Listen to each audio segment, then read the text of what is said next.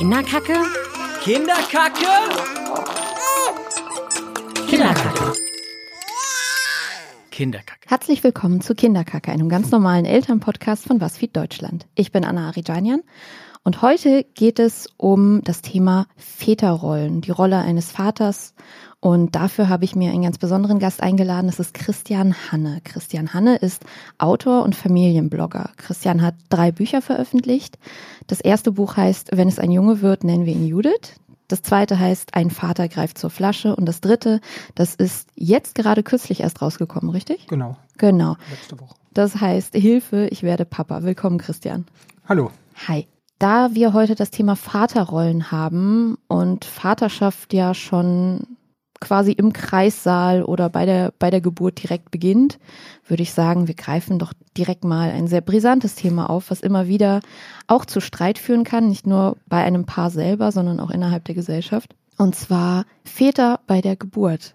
Es taucht immer wieder die Frage auf, Sollten Väter wirklich bei der Geburt dabei sein? Sollte jeder Vater bei der Geburt seines Kindes dabei sein oder gibt es Ausnahmen? Und was haben Väter da überhaupt mitzuentscheiden? Weil eigentlich ist die Hauptperson doch die Person, die das Kind zur Welt bringt, oder nicht? Prinzipiell natürlich schon. Hat äh, die Frau die Hauptrolle im Kreissaal. Äh, der Mann ist, ähm, ich will nicht sagen Beiwerk, aber ähm, während der Geburt fühlt man sich manchmal so etwas ähm, ja, schon hilflos, weil man nicht genau weiß, was man eigentlich äh, zu tun hat. Aber ähm, es ist wahrscheinlich äh, für die meisten Frauen schön, äh, jemanden dabei zu haben oder ihren Partner dabei zu haben, äh, der sie unterstützt während der Geburt. Aber ähm, ich würde, glaube ich, nicht von einer ähm, sozusagen Anwesenheitspflicht im Kreissaal von Vätern äh, sprechen wollen, weil äh, es nützt ja ähm, keiner Frau was, wenn der Mann entweder überhaupt keinen Bock drauf hat, aus welchen Gründen auch immer, sich das vielleicht nicht zutraut ähm, oder vielleicht wirklich körperlich das Ganze nicht verkraftet und dann ähm, kollabiert. Ähm, dann auf einmal äh, ist die Frau nicht mehr die Hauptrolle äh, im Kreissaal ungewollt oder der Mann wird einfach zur Seite gekehrt. Ähm, das kann natürlich auch sein. Ähm, aber er, auf jeden Fall wird wenn er keine, im Weg rumliegt, genau, ja. er, genau, wenn er doof rumliegt, dann äh, wird er zur Seite gekickt. Also von daher ähm, denke ich, dass ähm, man keine, also Männer auch nicht zwingen sollte, äh, in den Kreissaal zu gehen, wenn sie es äh, dann partout nicht wollen. Auf der anderen Seite sollte man es vielleicht auch nicht zu leicht machen, äh, zu sagen, so, das ist ja ein bisschen ähm, anstrengend äh, und äh, dann sehe ich vielleicht meine Frau oder Partnerin in der Situation, äh, wie ich sie nicht so gerne sehen möchte weil ich das nicht ertrage, weil die Frau kann natürlich auch nicht sagen, wenn sie hoch, das ist mir jetzt ein bisschen zu anstrengend, ähm, ich, äh, ich bin raus.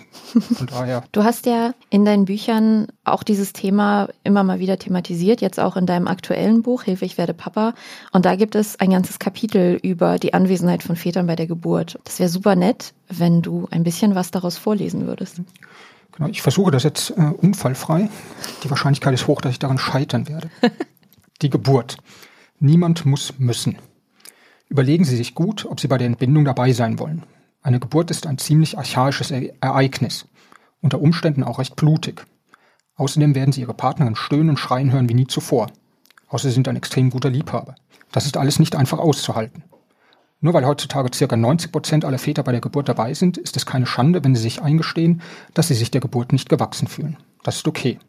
Sie wären ihrer Partnerin auch keine große Hilfe, wenn sie im Geburtsraum als Psychofrack kurz vor dem Nervenzusammenbruch hin und her laufen wie ein hospitalisierter Eisbär im Zoo. Erklären Sie Ihrer Partnerin, warum Sie lieber nicht mitkommen wollen. Sie hat bestimmt Verständnis dafür. Vielleicht. Aber sagen Sie ihr rechtzeitig Bescheid. Dann kann sie sich noch um eine andere Geburtsbegleitung kümmern und muss nicht auf dem Weg in die Klinik oder ins Geburtshaus einen, den Taxifahrer fragen, ob er in den nächsten Stunden schon etwas vorhat. Mittendrin statt nicht dabei. Entscheiden Sie sich aber auch nicht zu leichtfertig, nicht bei der Geburt dabei zu sein, weil Sie bei dem Gedanken ein mulmiges Gefühl in der Magengegend haben. Wahrscheinlich sind Sie in der Lage, viel mehr auszuhalten, als Sie sich im ersten Moment zutrauen. Oder schalten Sie bei dem brutalen Gemetzel von Game of Thrones einmal gleich weg. Na also. Und Ihre Partnerin kann ja auch nicht einfach sagen, so eine Entbindung ist echt so krass für mich, da bin ich raus.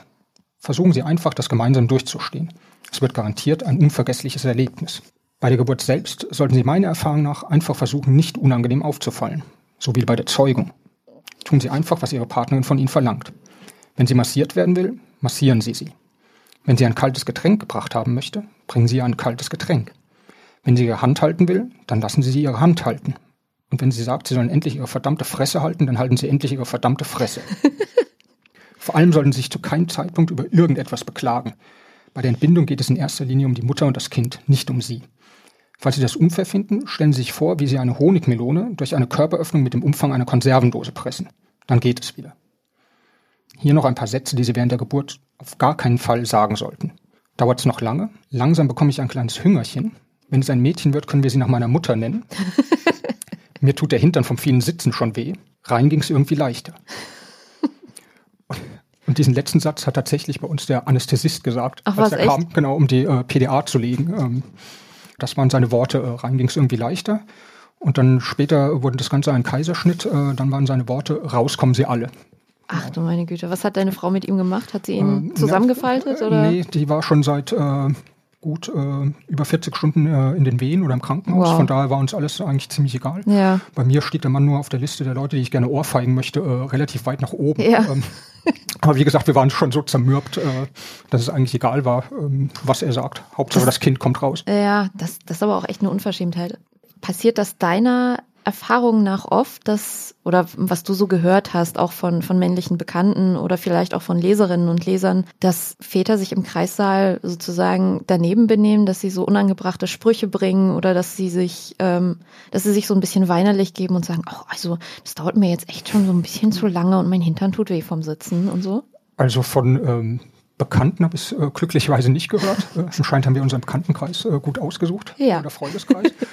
Aber im Internet gab es tatsächlich so ein paar äh, Reaktionen, ähm, wo es dann äh, darum ging, so ungefähr, es dauert jetzt schon ein bisschen lange oder ähm, willst du nicht nochmal in die Badewanne, dann kann ich mich äh, ein bisschen ausruhen äh, im Bett. Ähm, eine schrieb mir, äh, dass der Mann währenddessen äh, auf dem Tablet äh, irgendeine Serie geguckt hat Ja. äh, und sich quasi gestört fühlte. Also Oh. es, ähm, es gibt es anscheinend, ähm, man möchte es nicht glauben oder ich möchte es nicht glauben, aber ähm, ab und zu ist das wohl so. Wie hast du dich denn persönlich gefühlt? Also ihr habt ja jetzt zwei Kinder. Genau. Du warst bei beiden Malen dabei? Ja, das, also bei der, ähm, bei unserem ersten Kind, bei unserer Tochter, ähm, das ist allerdings auch schon 15 Jahre her, haben wir sozusagen mit einer normalen Geburt angefangen ähm, im Kreissaal und äh, das zog sich dann alles äh, sehr lange hin und ähm, war dann irgendwann haben die Ärzte entschieden, tatsächlich nach äh, paar 40 Stunden, äh, jetzt wird es dann doch Zeit für einen Mhm. Kaiserschnitt. Ähm, und bis dahin, ähm, wie ich vorhin schon sagte, man hat manchmal das Gefühl, also man weiß nicht so genau, was von einem erwartet wird. Selbst, also wir haben auch einen Geburtsvorbereitungskurs gemacht und auch ein bisschen zumindest drüber gesprochen, aber ähm, genau, das, ähm, die Hauptaufgabe liegt nun mal bei der Frau in dem Moment und ähm, ja, man versucht dann äh, irgendwelche Snacks zu reichen oder irgendwie gut zuzureden, wobei man da auch aufpassen muss. Ähm, irgendwann kommt das nicht mehr so gut an, das gut zureden. Äh, das nervt dann nur noch. Ja, von da habe ich mich manchmal so ein bisschen, also verloren wäre jetzt übertrieben, so als äh, hätte ich weinerlich in der Ecke gesessen und nicht mehr gewusst, was ich zu tun hätte. Ähm, Mhm. Aber es war so ein bisschen genau befremdend eigentlich, ähm, weil die man trotz allem eher eine passive Rolle hatte. Hm. Und dann, gut, dann im, äh, im OP beim Kaiserschnitt, da war ich auch dabei, aber da hat man dann äh, wirklich nicht mehr viel zu tun, äh, außer am Kopfende zu stehen, beziehungsweise zu sitzen. Und äh, genau, da wurde mir auch gesagt, als Vater, wenn ich merke, dass ich ohnmächtig werde, soll ich mich auf den Boden setzen, Mhm. weil äh, sich niemand um mich kümmern würde, äh, wenn ich mit Kopfwunde am Boden liegen würde, äh, weil erstmal das Kind rausgeholt werden muss. Ähm, Aber das ist gut, dass die da so eine deutliche Ansage machen. also das ähm, war ganz klar, ähm, quasi äh, auf mich wird keine Rücksicht genommen, Mhm. ähm, was auch vollkommen in Ordnung war. Und dann beim äh, unserem Sohn war dann ähm, war es von vornherein ein geplanter Kaiserschnitt, was dann aber vielleicht dadurch auch ein bisschen anders war oder bei beiden Kaiserschnitten, ähm, dass ich äh, zuerst ein bisschen mehr Kontakt mit den Kindern dann haben konnte, ähm, Mhm. als ähm, das vielleicht sonst bei Vätern ist. Ähm, genau, auf Kosten meiner Frau, die Mhm. äh, auf intensiv war, äh, konnte ich quasi mit dem Kind ähm, mich beschäftigen. Mhm. Habt ihr als Paar, also direkt schon nach dem ersten Geburtserlebnis, habt ihr darüber gesprochen? Weil das muss ja unfassbar anstrengend auch für deine Frau gewesen sein, nach über 40 Stunden, in denen sie sich so abgemüht hat, dann doch irgendwie das Signal zu bekommen, nee, auf die Art geht's jetzt hier nicht weiter und wir müssen schneiden. Was hat das mit ihr gemacht und vor allen Dingen, wie hat sie mit dir darüber geredet? Um ehrlich haben wir gar nicht drüber geredet. Also eher indirekt, wenn sie davon erzählt hat. Ähm, Mhm. es- Also die, man muss dazu sagen, dass die, ähm, der Arzt hat sich dann im Nachhinein auch entschuldigt äh, bei uns quasi, Mhm. dass sie so lange gewartet hatten, äh, weil er meinte, im Prinzip den Kaiserschnitt hätten sie auch äh, mindestens zehn Stunden früher machen können, aber sie wollten eigentlich unbedingt, äh, dass das Kind auf, ja, in Anführungszeichen normalem Weg auf die Welt kommt. Mhm. Ähm, und er meinte, im Nachhinein wären sie klüger gewesen, hätten das auch vorher machen können. Aber Mhm. meine Frau fand das jetzt nicht so schlimm. Also man hört das ja auch ähm, manchmal, dass äh, Frauen dann irgendwie denken, ähm, ja, ihre Geburt war nicht äh, gleichwertig oder ähm, ist weniger wert als eine ähm, vaginale Geburt. Ähm, von daher ähm, das war bei meiner Frau aber nicht so. Ich glaube, sie war dann wirklich froh, dass das Kind draußen ist. Mhm. Und deswegen haben wir auch dann beim äh, bei dem zweiten Kind ähm, wurde vom Krankenhaus zumindest gesagt, dass die Wahrscheinlichkeit äh, relativ hoch ist, weil sich jetzt anatomisch nicht allzu viel geändert hat äh, bei meiner Frau, Mhm. dass es auch wahrscheinlich äh, eher unwahrscheinlich ist, dass das Kind normal äh, auf die Welt kommt. Und von daher war es dann von vornherein der Kaiserschnitt. Aber ähm, wie gesagt, wir haben uns da nicht drum geschert. Wie war der Geburtsvorbereitungskurs? Wie fandest du den? Doch, der war eigentlich ganz nett. Das war in einem Geburtshaus bei uns Mhm. äh, um die Ecke. Ähm, ich fand es ganz nett. Wir haben, wie das glaube ich viele Eltern machen, wir haben nur bei, äh, beim ersten Kind eingemacht. Ähm, beim zweiten denkt man dann, man wäre Experte schon, ähm, wobei man ja nur eine Geburt mitgemacht hat ähm, und äh, damit mitnichten Experte für irgendwas ist. Aber äh, ich fand das ganz schön, ähm, weil man so eine Zeit hatte zum äh, quasi zum Abschalten oder sich mit der Geburt äh, intensiver auseinanderzusetzen. Weil so im Alltag ist es ja dann doch nicht so, dass man äh, gemeinsam auf dem Sofa sitzt und klatscht vor Freude in die Hände, dass bald äh, ein Kind kommt. Mhm. Und das war dann so, ähm, ja, fast ein bisschen wie so ein Ritual, ähm, dass man da zusammen sich mit der Geburt beschäftigt. Mhm. Du hast vorhin gesagt, dass es für, für dich und vielleicht auch für viele Männer ein bisschen schwierig oder ungewohnt ist, wenn man dann irgendwie so lange tatsächlich unter der Geburt nicht so wirklich was machen kann. So, also dass man eigentlich nur rumsitzt oder rumsteht oder höchstens mal ein bisschen Händchen hält oder massiert, aber eigentlich so tatkräftig gar nicht sein kann. Ist das so eine Erziehungssache? Also, dass quasi Männern von vornherein eingetrichtert wird, wenn sie irgend- in irgendeiner Situation sind, die kritisch ist, dass sie da unbedingt helfen müssen, anpacken müssen, irgendwas tun müssen, sonst können sie gleich wegbleiben? Ich versuche es gerade mal umgekehrt mit so vorzustellen, ob das für eine Frau problematisch wäre. Ja. Ähm, sozusagen, es wäre dann auch eine kulturelle oder Erziehungssache, ähm, Ja.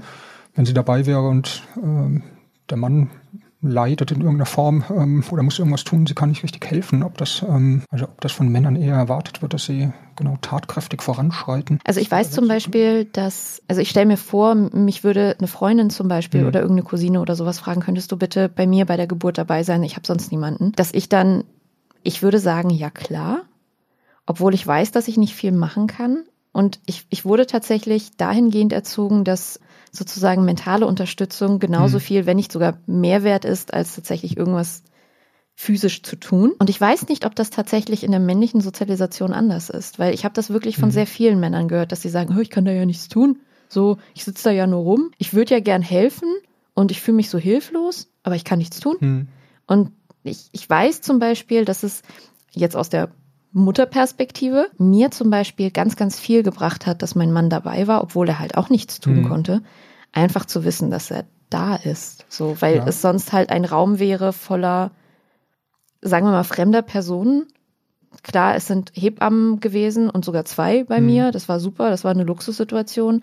Ich habe mich sehr gut aufgehoben gefühlt, aber es ist ja doch nochmal was anderes, jemanden dabei zu haben, mit dem man sein Leben teilt und dem man hundertprozentig vertraut. Nee, das, ähm, das glaube ich schon auch. Äh, Also meine Frau hat auch gesagt, sie will, wenn nur, dass ich bei der Geburt dabei Mhm. wäre. Sie hätte sich auch nicht vorstellen können, dass jetzt irgendeine Freundin oder gar die Mutter äh, mit bei der Geburt dabei ist. Mhm. Soll es ja auch geben. Ich glaube schon, dass meine äh, Anwesenheit jetzt ähm, äh, ihr gut getan hat. Also ich habe anscheinend nicht gestört. Das ist ja auch schon mal positiv. schon mal gut.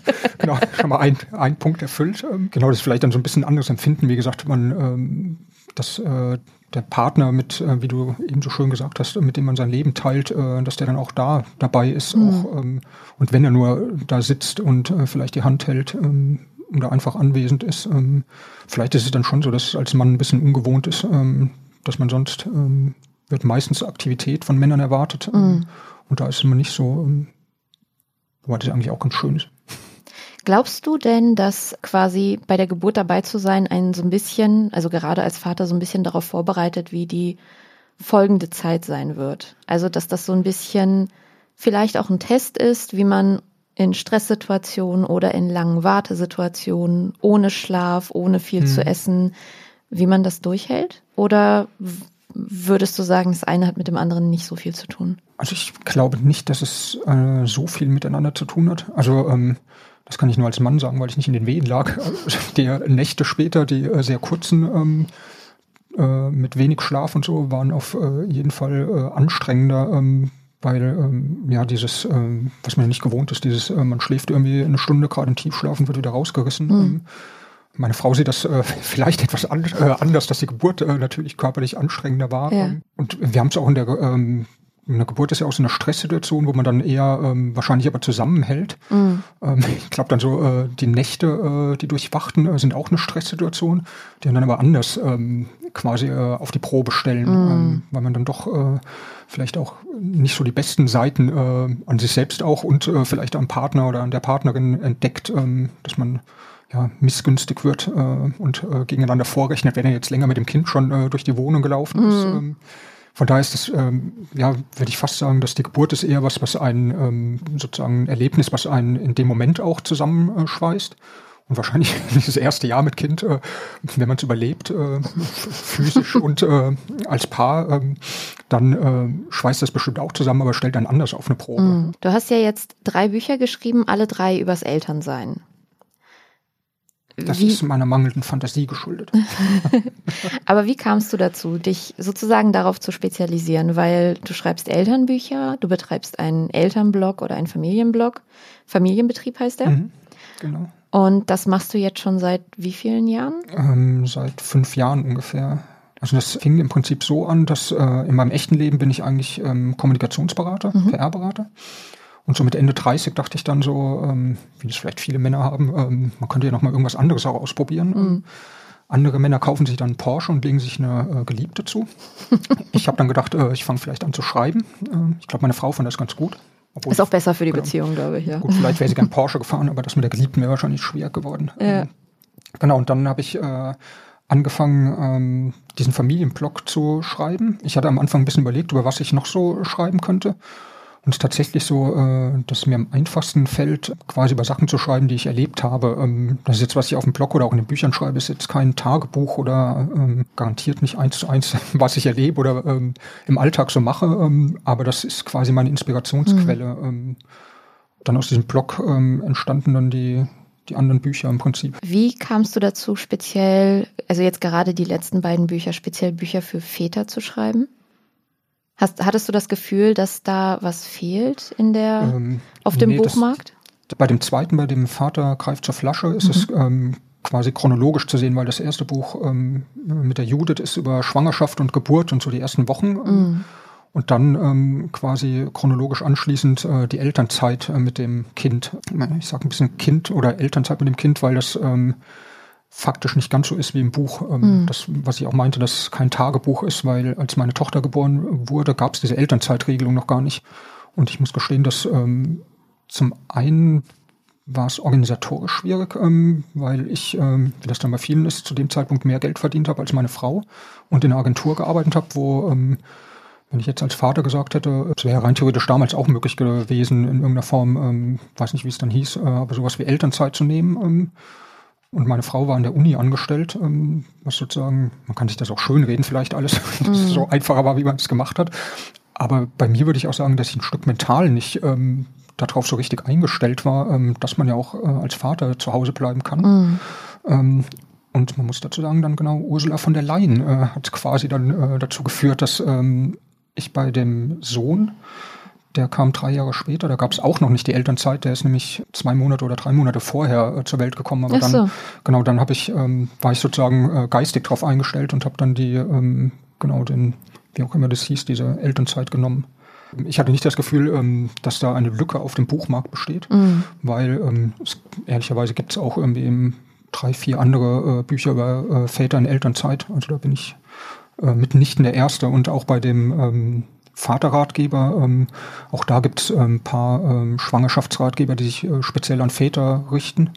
Aber da ähm, kam der Verlag quasi auf mich zu und hat gefragt, ob ich nicht Lust hätte, das ähm, zu schreiben. Das heißt, äh, das dritte war tatsächlich eine Auftragsarbeit, wenn man so will. Genau, das äh, war eine Auftragsarbeit. Ich hatte das mal im Kopf, äh, einen Eltern, äh, dann, ich weiß nicht mal, ob ich einen Schwangerschaftsratgeber unbedingt hätte äh, schreiben wollen, ähm, äh, sondern eine Art Erziehungsratgeber, aber eigentlich eher äh, für beide Elternteile, mm, nicht nur mm. für Väter. Ähm, genau, das äh, darf man wahrscheinlich gar nicht öffentlich sagen, dass ich persönlich ähm, hätte nämlich nicht das Bedürfnis, äh, speziell ähm, einen Schwangerschaftsratgeber für äh, Väter oder Erziehungsratgeber für Väter zu lesen, äh, sondern hätte eher das Gefühl, genau, ähm, einer, der sich an beide Elternteile mm. ähm, jedweden Geschlechts quasi richtet. Aber ähm, wenn man gefragt wird, dann, ähm, dann genau, schreibt man das auch. Ähm, ich glaube, es hat trotzdem ganz äh, einigermaßen funktioniert. Hast du denn das Gefühl, ähm, dass gerade weil eben auch die, die Anfrage des Verlags kam, dass Väter oder werdende Väter tatsächlich doch eher irgendeine andere Art von Ansprache brauchen, eine andere Art von Ratgeber, eine andere Art von Informationen als jetzt zum Beispiel werdende Mütter? Ob sie es brauchen, weiß ich nicht, aber sie wollen es, glaube ich. Mhm. Ähm, also das äh, habe ich ein paar Mal gelesen, dann auch irgendwo, wo ähm, Väter geschrieben haben, ähm, äh, dass sie sich von den ähm, in Anführungszeichen normalen Schwangerschaftsratgebern nicht angesprochen fühlen, weil der sich äh, halt in erster Linie an die Frau richtet mhm. ähm, und äh, wie es ihr bei der Schwangerschaft ergeht und dann die Väter eher eine untergeordnete Rolle spielen. Ähm, ich, äh, also das, das stimmt äh, wahrscheinlich bei den meisten äh, Ratgebern in dem Bereich. Wir hatten auch nur einen einzigen, den wir vor, bei der Geburt der Tochter hatten. Ähm, da war ein äh, Schwerpunkt war aber die Entwicklung des äh, Babys im Bauch quasi. Mhm. Ähm, auch so ein paar Sachen, ähm, wie geht's oder was entwickelt sich bei der Frau noch? Ähm, aber selbst das fand ich irgendwie als Vater eigentlich ganz spannend zu sehen, ähm, was passiert vielleicht gerade mit der Partnerin. Ähm, ich hatte jetzt nicht so das Bedürfnis, quasi den Ratgeber selbst zu lesen, der sich dann nur an Väter richtet. Mhm. Aber wie gesagt, anscheinend gibt es da einen Bedarf irgendwie von der Tonalität. Ähm, dass äh, Männer da was anderes lesen wollen.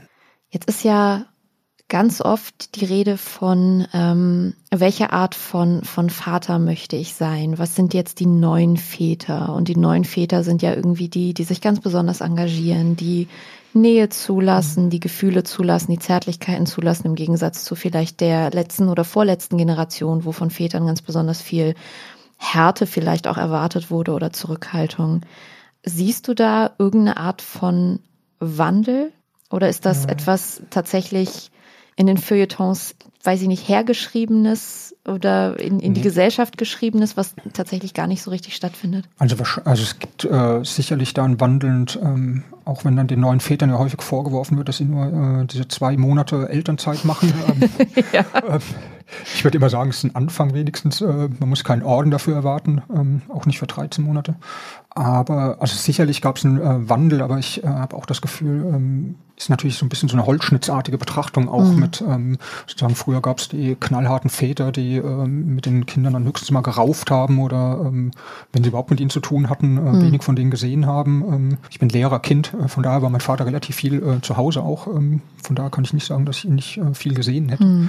Und dass es dann heute sozusagen diese neuen Väter ähm, gibt, die dann ganz anders sind. Ähm, wahrscheinlich ist das auch relativ unterschiedlich zwischen Stadt und Land. Also jetzt, ähm, da finde ich, muss man auch mal ein bisschen aufpassen, wenn man so Berlin sich anguckt, dass man nicht äh, denkt, ähm, ist das, halt nicht das, repräsentativ. Genau, das ne? äh, wäre überall so. Ähm, und wahrscheinlich gibt es dann auch immer diesen Wann, also es gibt dann ähm, andere Vätertypen wahrscheinlich schon mittlerweile. Ähm, und dann gibt es wahrscheinlich auch immer so eine Art, zumindest im Feuilleton, vielleicht so eine Art Backlash ähm, quasi, mhm. dass ähm, äh, Väter aber so und so sein müssen. Äh, sozusagen, man braucht nicht nur den Softie-Vater, sondern ähm, genau, man braucht halt auch äh, den Vater, der dann sozusagen eine männliche Rolle äh, vorlebt.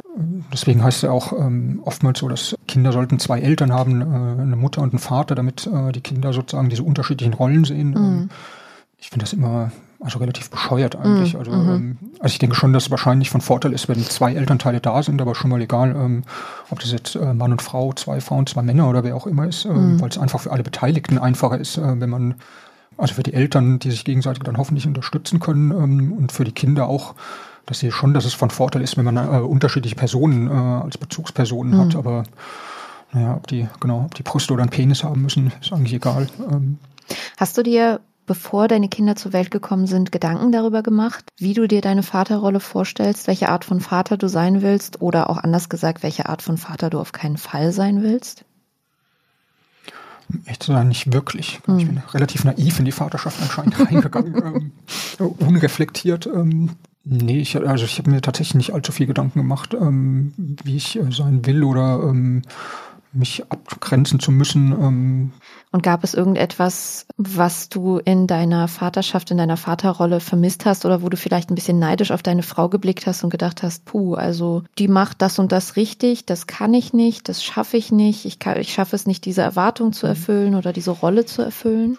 Nee, das, äh, das hatte ich tatsächlich nicht. Ich fand immer sozusagen, man geht ja eigentlich äh, mit dem gleichen äh, Wissen, also mit gar nichts, äh, in die Ja.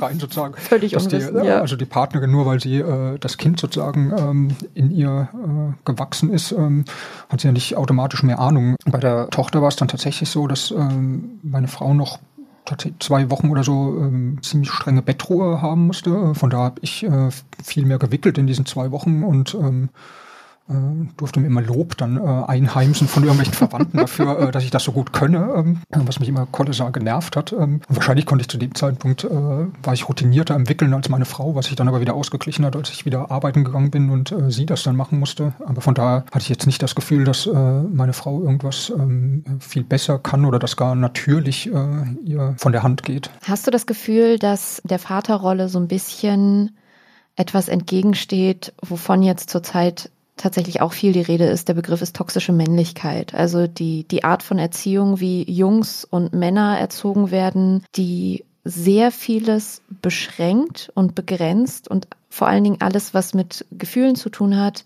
alles, was irgendwie auch weiblich konnotiert ist. Wurdest du auch so erzogen und wie, wie siehst du da sozusagen jetzt die Chance, das aufzubrechen oder willst du das überhaupt eigentlich aufbrechen? Also ich wurde jetzt nicht bewusst so erzogen. Gut, ich bin äh, auf dem Land aufgewachsen, wo es dann äh, auch eher ein bisschen konservativer vielleicht generell ist. Ähm, war jetzt nicht in Berlin. Also ich versuche gerade zu überlegen, ob es Situationen gab, wo ich vielleicht als äh, Kind geheult habe und mir gesagt wurde, äh, ich dürfe nicht heulen, weil ich ein äh, Junge sei. Ähm, das nicht.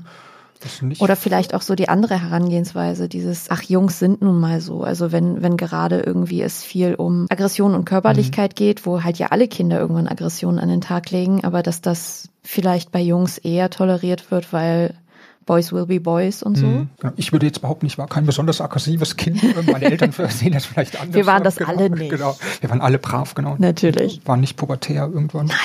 Nee, wir, also ähm, tatsächlich objektiv auch ein bisschen so. Ich war äh, relativ zurückhaltend als Kind. Also ich habe mich so gut wie nie geprügelt oder so. Ähm, bin auch relativ selten äh, irgendwie ausgeflippt zu Hause. Ähm, bei unseren Kindern, ähm, also bewusst machen wir das auch nicht. Aber es ist zum Beispiel, dass die, zumindest wenn man so auf die, die Phase, die sogenannte Trotzphase guckt, irgendwie, die hat die äh, Tochter wesentlich stärker ausgelebt als der Sohn. Ähm, weiß jetzt nicht, ob äh, andere dann gesagt hätten, dass das sozusagen besonders schlimm ist äh, für die Tochter, weil es ein Mädchen ist. Ja, die war einfach äh, etwas impulsiver, würde ich mal so sagen, ähm, als äh, unser Sohn. Wie, wie erzieht ihr eure Kinder so? Also wenn ich das jetzt einfach mal so frei heraus sagen darf, gibt es irgendwie ein bestimmtes Erziehungskonzept, was ihr verfolgt, verfolgt habt? Ähm, habt ihr irgendwelche Grundwerte, ähm, an denen ihr euch so entlang hangelt? Oder ist das eher so situativ, intuitiv und ihr macht halt einfach und guckt, was bei rauskommt? Genau. genau. äh, genau. Wie scheitert man am besten als Eltern, indem man ein Erziehungskonzept hat? Dass man sowieso dann nach zwei Monaten umwirft, Genau. ne? Ja. Nee, wir haben äh, kein bewusstes äh, Erziehungskonzept, also dass wir uns mal verständigt hätten. Ähm, wir suchen schon, versuchen unsere Kinder zum einen ähm, ja, empathisch zu erziehen, also ihnen gegenüber empathisch zu erziehen, aber sie als empathische äh, Menschen zu erziehen, ähm, ihre Selbstständigkeit zu fördern, ähm, ganz wichtig als Eltern, ähm, wenn man nicht überall hin mitgehen muss, äh, sondern die Kinder alleine hingehen können. Ist ja auch Und- praktischer für die Eltern. Genau. ja, was jetzt Geschlechterrollen angeht, versuchen wir sie da ähm, neutral irgendwie zu erziehen, aber ähm, es gab äh, schon, äh, also die Tochter, die hat dann, äh, wie man sagen würde, klassisch wie ein Mädchen, äh, die hat sehr lange Ballett äh, gemacht. War allerdings das Mädchen mit dem äh, schwarzen äh, Ballettkostüm. Oh, unter allen, genau, unter allen äh, rosafarbenen äh, äh, Bonbon-Kindern. Ist aber auch Und süß, der, ja. äh, und der äh, unser Sohn, der hat äh, sogar mal kurz mit äh, Ballettunterricht, oder Kindertanzen war das damals noch gemacht. Ja. Hatte dann aber irgendwann keine Lust mehr Ja. ähm, und war auch, ähm, der war auch mal als kleiner Junge als äh, Schneewittchen in der, im Kindergarten verkleidet, was dem äh, anderen Jungs, also er war da wirklich äh, anderthalb oder so muss man sagen, oder zwei vielleicht. Die anderen Jungs fanden das irgendwie okay, äh, die Mädchen fanden das, äh, die haben eher gesagt, es geht nicht, äh, du bist ein Junge, ähm, du darfst nicht Schneewittchen sein. Ähm, aber da die Schwester auch Schneewittchen war, wollte er das halt auch. Irgendwann gab es dann so einen Bruch, wie gesagt, so als äh, kleines Kind, so im Kindergarten, ähm, war unser Sohn da auch sozusagen relativ fließend, äh, würde ich sagen, was äh, Jungen- und äh, Mädchenrollen sind. Aber dann irgendwann, ähm, weiß nicht, wie viel äh, Einfluss man noch auf El äh, als Eltern dann darauf Ja. hat. Ähm, wie gesagt, ich bin dafür auch, dass die Kinder sich sozusagen so ausdrücken und ausleben sollen, wie sie, äh, wie sie das gerne wollen. Wenn man jetzt aber einen äh, Junge hat, der vielleicht sehr wild ist und äh, gerne Fußball spielt und Ja, mit warum Autos sollte und so, man genau, dann würde ich jetzt auch nicht sagen, der darf das nicht und der muss jetzt äh, mit der Puppe spielen. Genau, dann ist das irgendwann haben sich dann die Vorlieben einfach entwickelt. Ja. Wie ist gerade so ein bisschen die Aufteilung bei euch in der Familie oder wie war sie auch in den letzten Jahren? Also wie war das mit, mit der Aufteilung der Arbeit her? Habt ihr beide oder arbeitet ihr beide Vollzeit ähm, als Paar oder gab es irgendwelche ähm, Arrangements zwischen euch, beide Teilzeit, eine Person Teilzeit. Hat das so oder funktioniert das so bei euch? Ähm, oder musstet ihr euch immer wieder sozusagen neu kalibrieren und sagen, nee, ähm, du, wir müssen uns jetzt irgendwie anders aufteilen? Der Anfang, wie es am Anfang war bei unserer Tochter, da habe ich voll gearbeitet. Wie gesagt, auch keine, ähm, keine Elternzeit damals genommen und ähm, das darf man ja auch öffentlich auch nicht mehr sagen, dass man keine Elternzeit genommen hat. Ähm, Es gab, es gab, wenn ich dich kurz unterbrechen darf, es gab letztens einen sehr, sehr witzigen Tweet, auch irgendwie ausgehend von diesem, hast du wahrscheinlich auch mitbekommen, diesem, dieser großen Aufregung um den sogenannten Spitzenvater des Jahres. Äh, der Tweet äh, ging dann so, demnächst äh, auf jeder Party und wie lange nimmst du Elternzeit, Arschloch? Ich muss ja gestehen, dass der, ich habe ja auch darüber getweetet, dass der, ähm, dieser besagte Vater tat mir irgendwann auch so ein bisschen leid. Ja, ähm, mein Gott, Weil ja. der, äh, genau, ich meine, der hat 13 Monate Elternzeit genommen. Wie gesagt, man muss ihm jetzt keinen äh, Preis oder eine Urkunde dafür verleihen, aber er nimmt mehr Elternzeit wahrscheinlich als äh, 95 Prozent Großteil. der äh, Eltern. Ja. Da muss er sich im Prinzip anhören, dass er der Arsch des Jahres ist, weil er dafür einen Preis verliehen bekommt. Ähm, das tat mir wirklich ein bisschen leid für ihn. Also er, er persönlich tut mir auch leid. Also ich habe ja auch darüber getwittert. Ich glaube, es, es tut mir auch leid. Eventuell war ich auch der Stein des Anstoßes der ganzen Aufregung. Aber es war tatsächlich so, dass ich überhaupt nicht ihn oder seine Familie angreifen wollte, sondern dieses ganze Konzept dieses Preises, der vergeben wird, weil sich ein Vater wie ein Vater verhält. ja, ich fand, ähm, Ähm, aber ich meine, auch das wurde ja geklärt und so aufgedröselt, wo, wofür dieser Preis gut ist und so. Und ist ja auch Genau, alles verständlich. Auch so, also ich finde die Intention des Preises äh, ist ja auch eigentlich gut, dass, Ja. ähm, oder finde ich auch, dass das äh, sichtbar gemacht wird, Mhm. ähm, dass Väter Elternzeit nehmen und dass das ähm, nichts Schlimmes in Anführungszeichen ist. Ähm, jetzt diesen Titel Spitzenvater des Jahres geht halt überhaupt nicht. Ähm, äh, aber das ist anscheinend irgendeine Bäckereiunternehmen oder so, Ja, das eine. Bäckereikette, und, genau. Und die, ähm, anscheinend gibt es ja so einen äh, Preis auch für die Managerin des Jahres oder Mhm. so. Kann man sich auch fragen, ob das jetzt so toll vom Titel ist, aber es ist jetzt auch nicht so eindimensional anscheinend. Aber ich fand am schlimmsten damals, deswegen habe ich dazu getweetet, den Bericht beim WDR stand das, glaube Ja, ich, wo dann, ganz genau, dann stand nämlich so, äh, er quasi, weil er Elternzeit nimmt, kann sie ins All fliegen. Ja. Und da dachte ich auch dann so, ähm, das ist natürlich irgendwie ist dieser so- Frau ins äh, quasi ins Gesicht geschlagen. Ja. Also man würde ja auch nicht bei Alexander Gerst, der aber der ist, glaube ich, nicht verheiratet und hat keine Kinder. Da würde man auch nicht sagen, äh, seine Frau hat. Äh, Seine durch- Frau hält ihm den Rücken frei, Genau, deswegen da- kann er ins All Genau, fliegen. sonst könnte er nicht. Und das fand ich eigentlich das Aller, Allerschlimmste an dieser Ja. äh, Berichterstattung. Was ganz interessant ist, ich habe für die letzte Folge tatsächlich Insa Thiele Eich äh, interviewt und äh, auch darüber haben wir gesprochen und sie stimmt dem Ganzen ja zu. Also den, den Bericht des WDR fand sie ja auch äh, ganz schlimm, aber im Prinzip findet sie ja auch, dass so ein, so ein Preis eigentlich überflüssig sein sollte. Und die haben wohl offensichtlich als Paar beide einen kleinen Lachkrampf bekommen, als dann klar wurde, dass ihr Mann diesen Preis gewinnt. Ja, ganz interessant, wie dann doch noch dieser, diese Empörung durch die Gesellschaft geht. Ist vielleicht auch gar kein so schlechtes Zeichen eigentlich, oder? Eigentlich schon, genau, weil es, es haben sich ja dann viele drüber aufgeregt, äh, wie du es eben genannt hast, dass der Vater kriegt einen Preis, weil er Vater ist Mhm. Ähm, und dass sich Leute dran äh, stoßen. Ähm, wie gesagt, so ein bisschen ist dann der, der arme Vater hat es dann abbekommen auch. Ähm, und wie gesagt, ob es dann dazu beiträgt, dass dann dieser die Elternzeiten eben den Väter irgendwie sichtbar sind, dass, ähm, also was ich daran gut dann fände, nämlich wäre, dass das so eine Normalität hat, Ja. dass es halt nicht äh, irgendwann irgendwelche Preise mehr braucht, also ich brauche es ja heute schon nicht, aber ähm, dass es einfach normal ist, dass man sich auch nicht erklären muss, so ungefähr. Ähm,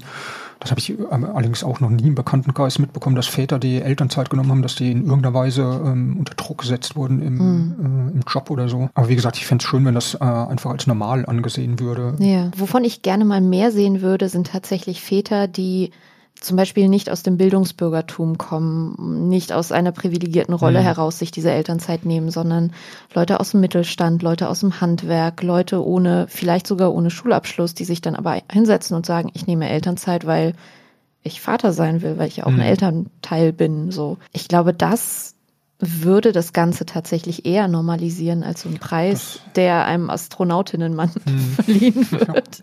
Genau, noch mehr Bubble geht nicht. Ja, genau. Aber das, äh, du hast natürlich recht, dass auch bei uns ist das natürlich so eine Bubble, dass wir ähm, ja, einen gewissen akademischen Hintergrund und in einem gewissen Milieu uns bewegen, wo es dann, genau, da wird vielleicht nicht die Nase gerümpft, wenn der Vater Elternzeit nimmt und mit dem äh, Kinderwagen äh, oder mit der äh, das Baby auf der Brust rumträgt.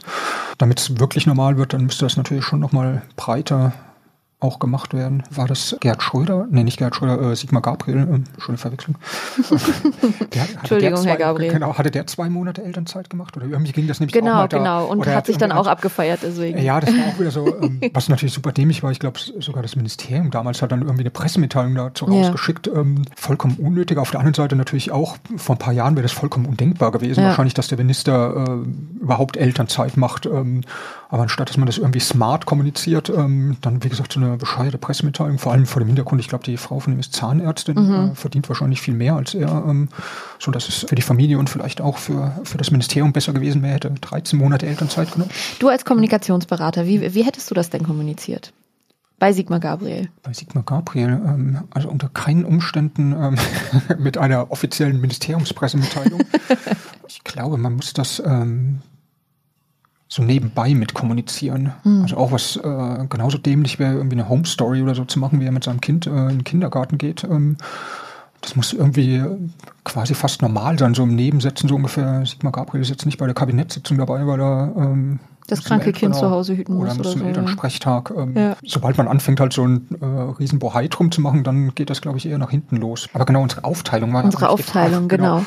Ich habe äh, bei der äh, unserer Tochter Vollzeit gearbeitet. Äh, meine Frau hatte eine halbe Stelle an der Uni äh, und hat promoviert, aber also sie musste die halbe Stelle quasi Lehre machen und Administrationskram. Und die andere Hälfte war, äh, hatte sie zwar nicht frei, weil sie ähm, genau ihre Promotion schreiben musste, war aber flexibler natürlich als ich, der ich äh, Vollzeit äh, als Angestellter gearbeitet habe, ähm, so dass sie dann, ähm, ich habe morgens eigentlich die Tochter zur, ähm, zur Kita oder so gebracht, ähm, wie es glaube ich auch bei vielen dann äh, Familien so ist. Und mhm. ähm, sie hat dann äh, die Tochter äh, abgeholt und hat aber äh, definitiv mehr Zeit mit ihr äh, verbracht als ich. Und beim unserem Sohn war das auch so, dass ich habe zu dem Zeitpunkt noch voll gearbeitet, meine Frau hatte immer noch diese halbe Stelle ähm, und hat promoviert, äh, da ging das aber mit der, wie gesagt, mit der Elternzeit bei mir. Und dann, ich habe ja in einer PR-Agentur gearbeitet, wo man auch nicht gerade wenig arbeitet, zu viel auf jeden Fall. Ähm, und dann hatte ich mir irgendwann ausgehandelt, dass ich äh, nur noch vier Tage arbeite ähm, und nicht mehr fünf. Und das ging, weil gerade äh, jemand, der Chef weggegangen ist und äh, es war Not am Mann, ähm, sodass ich das äh, durchsetzen konnte.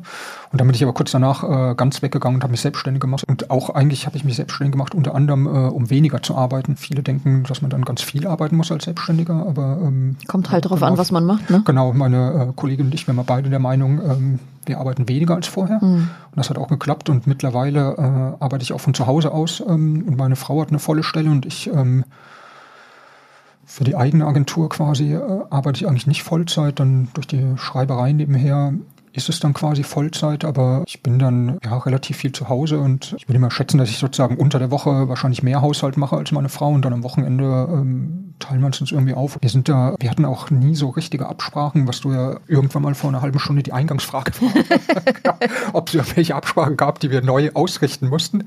Wir hatten das nie so äh, richtig. Ähm, ich glaube, was uns beide auszeichnet, ist eine hohe äh, Toleranz gegenüber Unordnung und Chaos, mhm. ähm, äh, so dass dann äh, keiner dem anderen irgendwie vorwirft, so ungefähr so, ja, je nachdem, wer länger zu Hause oder mehr zu Hause ist, äh, räumt doch mal auf, hier sieht so schlimm aus. Bei uns immer so ein bisschen, wenn einen was stört, ähm, dann muss man sich selbst drum kümmern ähm, und äh, hat kein Anrecht drauf, äh, rumzumosern. Ist immer etwas, äh, genau, etwas schwieriger als Mann, weil ich glaube, es gibt ja immer die Umfragen, dass äh, Männer immer überschätzen, äh, wie ja. viel sie am äh, Haushalt machen. Das heißt, ohne wirklich punktgenaue Absprachen zu treffen, würdest du einschätzen, dass schon quasi eure eure Beziehung und auch eure Elternschaft ähm, gleichberechtigt ist und gleich aufgeteilt. Ja, also wir haben, ähm, sagen wir so, wir haben keine äh, expliziten Absprachen, aber so im Haushalt äh, gibt es so bestimmte Sachen, äh, die meine Frau macht oder die ich mache. Zum Beispiel meine Frau ist für die Wäsche äh, zuständig. Mhm. Ich mache äh, immer Geschirr und Küche ähm, und da möchte auch keiner, äh, dass der andere äh, dem anderen reinredet. Ja. quasi, wenn ich mal, wenn ich denke, ich würde meiner Frau einen Gefallen tun, indem ich die Wäsche zusammenfalte, äh, ist das eher kontraproduktiv für sie, ähm,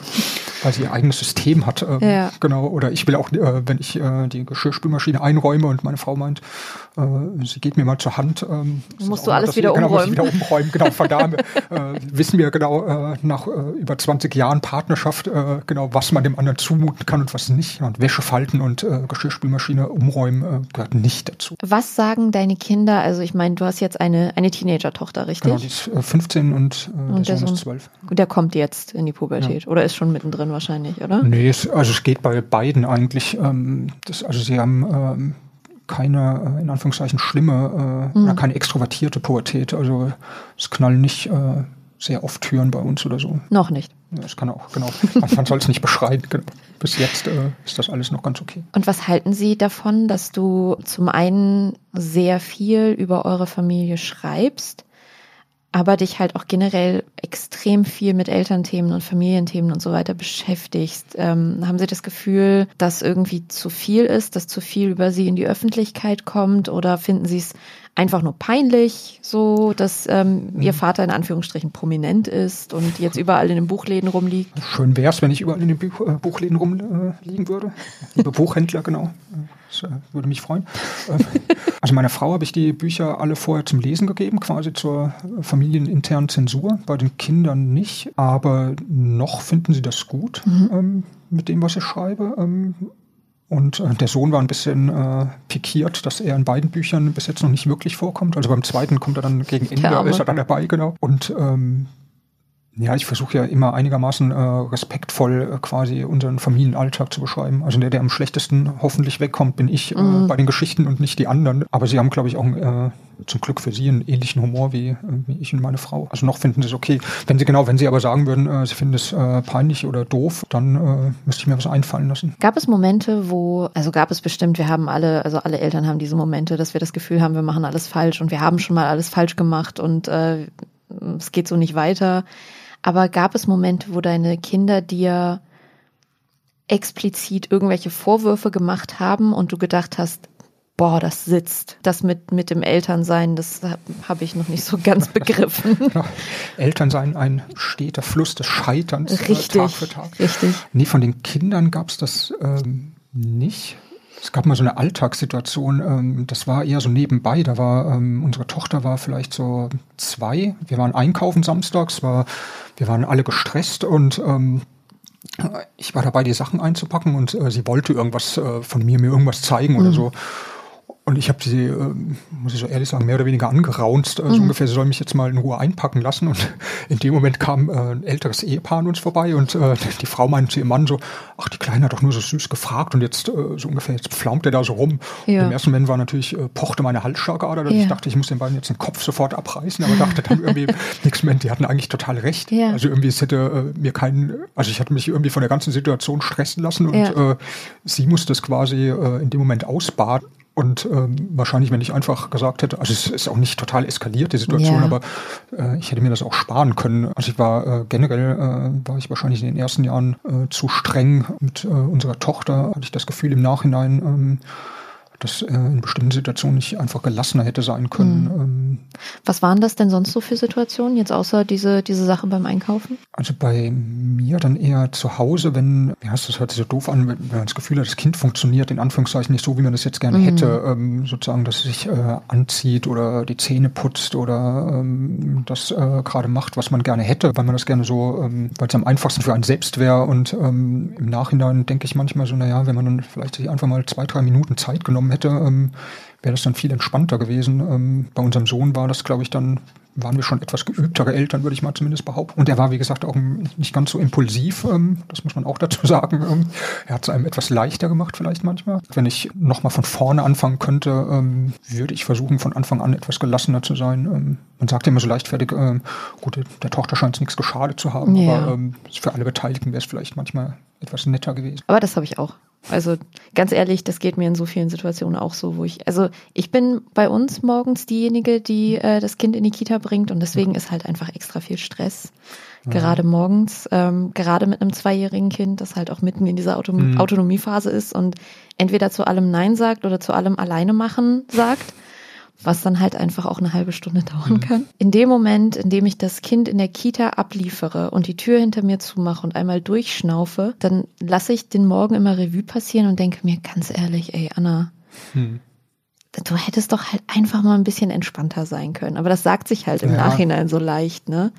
Aber in, in dem Moment, wenn man unter Zeitdruck ist, ist man, glaube ich, auch ein bisschen ein anderer Mensch. Naja, total. Was ein bisschen geholfen hat, wir haben es irgendwann geschafft, einfach eine Viertelstunde vorher aufzustehen. Ähm, ja. Das äh, hilft so ein bisschen, aber natürlich auch nicht immer. Und Klar. irgendwie mal, also es ist ja schon schön, wenn man es noch äh, reflektiert bekommt, äh, dass man hätte ähm, äh, entspannter sein sollen. Ähm, ja, man es soll kein Freibrief sein, aber äh, man darf wahrscheinlich als Eltern auch nicht zu hart äh, mit sich sein. Also hast du das Gefühl, äh, jetzt gerade auch, weil du gesagt hast, bei deinem Sohn hast du dann auch sowas wie Elternzeit dann auch gemacht und äh, hast dich einfach auch mehr mehr mit ähm, Care-Arbeit und Kinderbetreuung auseinandergesetzt. Hast du das Gefühl, dass in der Öffentlichkeit Väter anders wahrgenommen werden als Mütter oder auch anders behandelt werden? Entweder nachsichtiger mhm. oder vielleicht sogar strenger?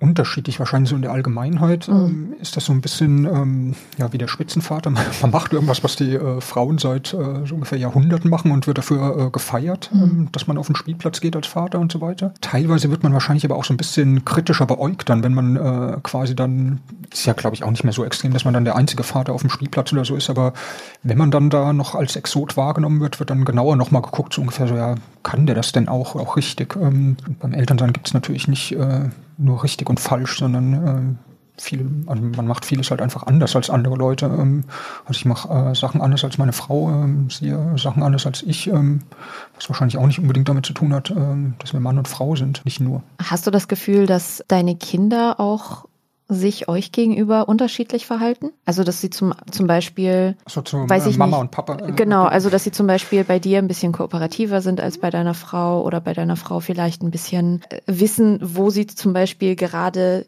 richtig gut den wunden Punkt und den Nerv treffen mhm. können oder so? Ja, das, äh, das ist glaube ich schon, also mittlerweile vielleicht nicht mehr ganz so, aber als sie noch ein bisschen kleiner waren, mhm. ähm, da war es schon so, ich war ja, bei bestimmten Sachen war ich strenger, bei anderen Sachen äh, meine Frau und äh, die Kinder wussten schon, zu wem sie zuerst hingehen äh, müssen, wenn sie was äh, äh, die Chance erhöhen wollten, dass sie was erlaubt bekommen. Ähm, das haben sie schon gemacht. Und sonst vom, also meine Frau hat die, äh, diese Autonomiephase der Tochter mehr abbekommen, dadurch, dass sie sie da im Kindergarten abgeholt hat und mhm. mehr mit ihr zu tun hatte, was mir auch ein bisschen leid tut im Nachhinein. Ähm, ähm, Hat sie quasi die volle Wucht abgekriegt ja. einfach, ja. Und dann, wenn ich zu Hause war, dann war das meistens schon durch oder so. Das waren, mhm. ähm, ich hatte einfach äh, faktisch weniger Zeit mit der Tochter, so dass sozusagen die, äh, die Wahrscheinlichkeit einfach kleiner war, ähm, dass ich das so richtig mitbekomme. Und hattet ihr auch so so ausgiebige nur Mama oder nur Papa Phasen. Also das habe ich jetzt so in mhm. diesen ersten zwei Jahren sehr deutlich erlebt, dass zum Beispiel meine Tochter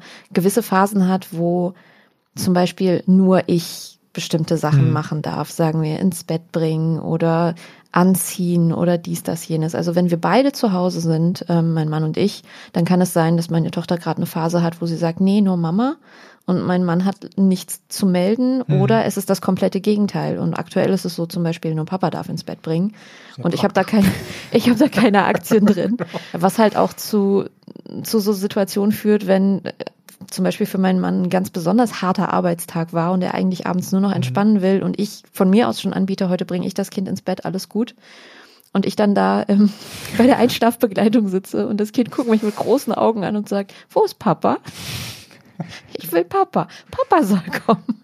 Das ist dann schon etwas zermürbend. Mhm. Hattet ihr das auch? Ja, äh, also es gab auch so Phasen dann ähm, generell durch die Elternzeit mit ähm, mit meinem Sohn war es dann so, der war dann ein bisschen ähm, zu der Zeit dann ein bisschen anhänglicher äh, bei mir. Es gab dann aber später auch so Phasen genau, wo ähm, was mich dann äh, kolossal genervt hat, sozusagen, wenn äh, ich ihn auf den Arm genommen habe, um ihn trösten zu wollen, der dann aber äh, äh die Mama haben wollte. Und ich hätte es immer besser gefunden, wenn äh, meine Frau dann äh, im Prinzip besser den Raum verlassen hätte, was natürlich dem Kind gegenüber auch total doof gewesen wäre, nur um meine Klar. Eitelkeit äh, quasi irgendwie zu befriedigen. Aber das gab schon und äh, da, also das glaube ich aber für beide Partner dann, äh, wenn das Kind dann irgendwie lieber zu dem anderen will in dem Moment, ähm, ist das manchmal schon ein bisschen doof dann. Also wenn man dann das Gefühl hat, man äh, kann das Kind jetzt äh, zum Beispiel nicht trösten, jetzt wie gesagt bei der Anschlafbegleitung findet man es vielleicht nicht so schlimm. ja, ich finde es aktuell eigentlich ganz praktisch. Ja. Gibt es in deinem ähm, privaten Umfeld, also alles, was nicht mit ähm, Blogosphäre zu tun hat oder dem Internet, ähm, und seien es halt auch nur andere Eltern aus den Schulen deiner Kinder oder der Schule. Wirst du darauf angesprochen, auf das, was äh, du tust, auf die Bücher, die du schreibst oder auf den Blog, den du führst? Ähm, mhm. Bist du da so ein bisschen mhm. so, so ein bisschen so ein Promi oder wirst nee, du halt Sachen nicht. gefragt oder so? Nee, zum, zum Glück nicht. so verzweifelt können die Leute nicht sein, dass sie mich fragen. Ähm, nee, im Freundeskreis ist das äh, schon natürlich bekannt oder da reden wir auch drüber, aber so ähm, wie jeder seinen Beruf hat, über den wir dann reden, ähm, gehört bei mir halt das Schreiben dann ein bisschen dazu. Bei den Eltern in der Schule oder im Kindergarten, da wissen das, glaube ich, die wenigsten. Also es ist so ein, äh, muss dazu sagen, so ein altsprachliches Gymnasium, auf das die Kinder gehen. Da äh, wird wahrscheinlich nicht so viele, äh, werden nicht so viele Blogs gelesen dann. Ähm. Und ähm, ist mir tatsächlich auch erst einmal passiert, ähm, dass ich irgendwo angesprochen wurde, ähm, dass mich jemand gefragt hat, ob ich denn ähm, Christian Hanne sei. Ich habe dann zuerst ganz kurz gezögert und äh, wollte sagen, Wer will das wissen? genau, erstmal abstreiten, genau. Äh, und die, äh, die kannte mich über die Familientweets oder, oder hat gefragt, ob ich das denn sei. Ähm, und dann genau, habe ich das dann doch zugegeben. Stichwort Familientweets. Wie lange machst du das denn jetzt schon? Also äh, kurz, kurzer Kontext für die, für die Hörerinnen und Hörer. Du sammelst in deinem Blog per Twitter-Embed die lustigsten Tweets zum Thema Familienleben, Elternschaft, Kinder, Babys. Und ähm, das ist mittlerweile schon eine Institution geworden, kann man sagen. Wie lange machst du das schon und wie bist du darauf gekommen? Ähm, das war tatsächlich seitdem ich den Blog habe, also knapp fünf Jahre. Im Mai sind es dann fünf Jahre. Jetzt äh, letzte Woche war die 250. Ausgabe. Ähm, und am Anfang war das für mich äh, genau ganz der PR-Kommunikationsberater. War es eigentlich so, dachte ich, das ist ein super Marketing-Tool quasi, um Kontakt mit anderen zu knüpfen und äh, äh, mit den Leuten ins Gespräch zu kommen. Clever. Und das hat, hat auch irgendwie äh, funktioniert. Ähm, und ich habe dann aber relativ schnell gemerkt, dass mir das ähm, also dass das für mich nicht so nur dieses Marketing-Tool war, sondern äh, ich quasi eine gewisse emotionale Verbundenheit dazu entwickelt habe, ähm, weil ich gemerkt habe, also zum einen, was mir immer ein bisschen äh, fast unangenehm ist, ähm, die Leute freuen sich ja auch total, wenn sie da mit aufgenommen wird. Und ich, äh, mir ist das äh, so ein bisschen unangenehm, weil ich denke, das überhöht äh, dann diese Plattform äh, irgendwie unnötig. Ähm, aber ähm, wie gesagt, das ist ein, natürlich schön, also schöner, dass die Leute sich freuen, wenn sie drin sind, als wenn sie mir sagen würde, äh, auf keinen Fall möchte ich da mhm. drin sein. Aber ich ähm, habe dann irgendwann auch kapiert, dass das, ähm, also auf der einen Seite sind die natürlich einfach witzig, äh, wenn ich äh, gute finde, ähm, also es ist gute Unterhaltung quasi, ja. Entertainment. Aber es hat auch, glaube ich, nochmal so eine andere Funktion für die Eltern. Ähm, also für die einen, die äh, selbst twittern, äh, so ein bisschen ähm, kanalisieren, was im Alltag passiert. Ähm, vielleicht erträgt man gewisse Situationen auch besser. Ähm, also bei mir ist das, ähm, jetzt wie gesagt, sind die Kinder ein bisschen älter, da ähm, liefern die nicht mehr so viel Tweet-Material.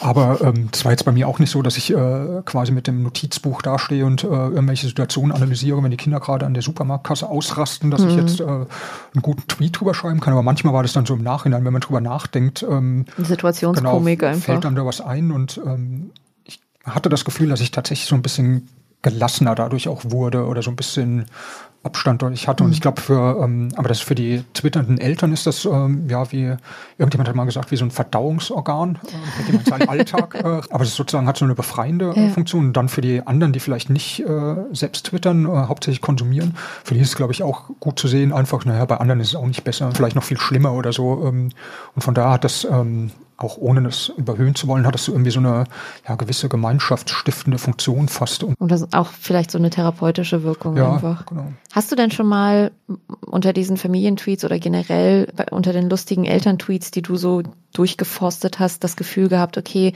das ist vielleicht jetzt ganz witzig, aber das ist in der Situation für, weiß ich nicht, das betreffende Kind extrem bloßstellend und eventuell hätten die Eltern das nicht twittern sollen? Ja, also wenn ich das, äh, also ich will nicht äh, ausschließen, dass ich das in diesen 250 Ausgaben, dass da welche drin sind, mhm. Äh, wo ich vielleicht damals schon hätte sehen müssen, irgendwie das ist jetzt nicht so geeignet, aber wenn das so, wenn ich es direkt merke, dann würde ich es auch nicht mhm. mit aufnehmen. Aber bei vielen habe ich auch das Gefühl, ähm, das wird ja schon relativ stark verfremdet. Also wie gesagt, bei dem, was ich normalerweise auswähle, habe ich immer das Gefühl, das ist eigentlich okay für alle Beteiligten. Ähm, klar, wenn man jetzt dann irgendwann die Leute persönlich kennt und kennt das Kind, dann könnte es vielleicht unangenehm sein. Aber mhm. jetzt von oben drauf betrachtet, ähm, versuche ich zumindest äh, quasi das auszuschließen, dass das quasi respektlose Tweets gegenüber den Kindern oder auch den Partnern oder mhm. so sind.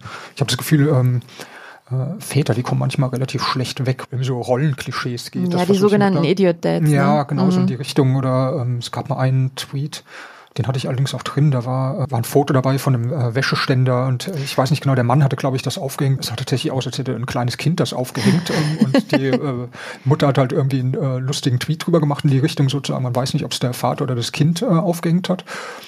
Was äh, objektiv betrachtet war das auch ganz äh, witzig getwittert, aber irgendwie so ein bisschen auch, ähm, ja, dann spielt das halt diesem Idiot Dad in die Hände, mhm. sozusagen die unfähigen Väter. Dann, das trägt vielleicht dann auch dazu bei, dass Väter keinen Bock haben, bestimmte Sachen zu machen, weil sie dann denken, ähm, klar, ich werde eh ins genau, Lächerliche genau, gezogen. Genau, ja. Ähm, Eine abschließende Frage, wenn du ein paar Jahre zurückgehen würdest auf die Zeit, in der du noch keine Kinder hattest, aber halt schon so vielleicht die Planung im Kopf, was würdest du deinem früheren Ich sagen? Du nimmst dein früheres Ich in, an die Hand und sagst, du, Christian, jetzt mal unter uns gesprochen, so wird es laufen. Genau, geh auf jeden Fall während der Schwangerschaft jedes Wochenende ins Kino.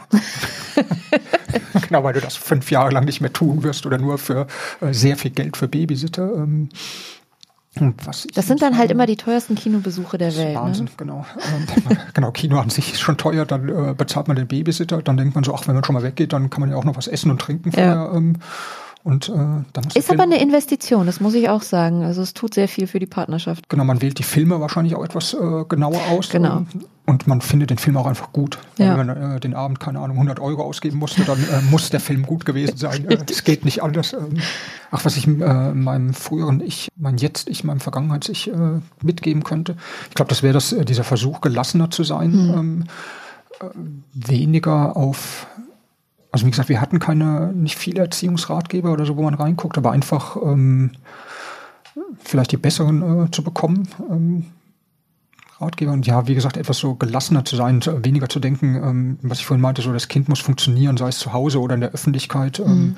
Also Kinder funktionieren halt nun mal nicht. Also ja. ähm, Erwachsene tun das ja auch nur, wenn sie sich äh, sehr stark zusammenreißen, wenn sie es können. Ähm, von daher sollte man von Kindern nicht mehr erwarten als von Erwachsenen quasi. Und Würdest du dir raten oder hättest du dir geraten, dann vielleicht beim ersten Kind doch zu versuchen, Elternzeit zu nehmen? Oder das denkst du dir? Def das definitiv auch länger. Dann, mhm. Also auch bei unserem Sohn hatte ich, ich hatte wenigstens drei Monate. Ähm, also meine Frau hatte anderthalb Monate, glaube ich. Ähm, dann habe ich drei Monate genommen und eigentlich ähm, sollte sie, äh, war danach hätten wir beide wieder voll gearbeitet und die äh, Tochter wäre bei der Tagesmutter gewesen, aber wir haben keine bekommen. Und dann war es tatsächlich in dem Moment einfach, dass meine Frau hat dann nochmal drei Monate genommen. Das war eine so Goodwill von der Uni im Prinzip und diesen Goodwill hätte ich von der Agentur nicht bekommen. Da, das war, wie gesagt, 2006, da war das noch ein bisschen ungewöhnlich, dass man überhaupt als äh, Vater die Elternzeit nimmt. Ähm, aber im Nachhinein ähm, hätte ich auch äh, ein volles Jahr genommen. Also auch gerne bei beiden Kindern. Ich hatte mal drüber nachgedacht, ob das für Männer auch einfacher ist, zu sagen, ich mache jetzt lange Elternzeit, weil man hat diesen, ich muss mich quasi im Job nicht so sehr beweisen, vielleicht wie eine Frau, um Karriere zu machen. Wenn ich ein ähm, Jahr aussteige, ähm, gut, vielleicht ist das mittlerweile auch so, dann äh, ist das wahrscheinlich kein Hemmnis, um, wenn ich dann Karriere machen wollen würde, äh, die dann noch zu machen. Und für äh, Frauen ist vielleicht der Druck größer, das äh, zu sagen dann so, oh Gott, wenn ich jetzt ein Jahr lang da draußen bin, dann ähm, war es das quasi mhm. beruflich. Ähm, deswegen ich dachte immer, ich hatte halt sehr viel Stress in der Agentur und dachte irgendwie eigentlich ein Jahr lang ähm, mit dem Kind. Ähm, ist ja Urlaub. Auf jeden Fall. Nee, Urlaub würde ich jetzt nicht sagen, aber es ist irgendwie anderer äh, Stress, äh, aber auf jeden Fall angenehmer. Wenn Geld, äh, das kommt dazu, wenn Geld keine Rolle spielen würde auch noch, dann würde ich auf jeden Fall definitiv länger mhm. Elternzeit nehmen. Danke dir, Christian, dass du mein Gast warst. Ja, vielen Dank. Ich habe mich sehr, durfte. sehr gefreut. Dann wünsche ich dir gute Verkaufszahlen für Hilfe, ich werde Vater. Vielen Dank. Wir werden natürlich im Nachgang, ich werde alles nochmal ähm, verlinken in den Show Notes. Also ich werde mhm. deinen Blog verlinken. Alle Infos zu deinen Büchern werden die Hörerinnen und Hörer finden. Und auch auf dein Twitter-Profil werde ich mhm. verlinken. Das heißt, wenn die Leute direkt äh, Frust ablassen wollen, können genau, Sie das direkt genau, bei dir machen. Bitte nicht bei Anna, genau, sondern jeden Scheiß, den ihr schreiben wollt, bitte bei mir. Genau. Ja, vielen, vielen Dank, dass du da warst. Ja. Das war's von Kinderkacke für heute. Ich freue mich, dass ihr zugehört habt und ich würde mich auch freuen, wenn ihr nächstes Mal wieder einschaltet.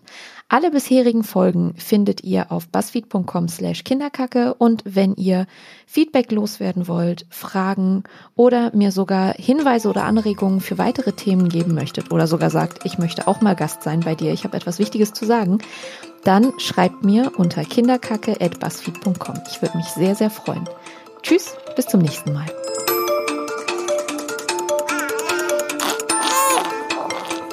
Kinderkacke. Kinderkacke.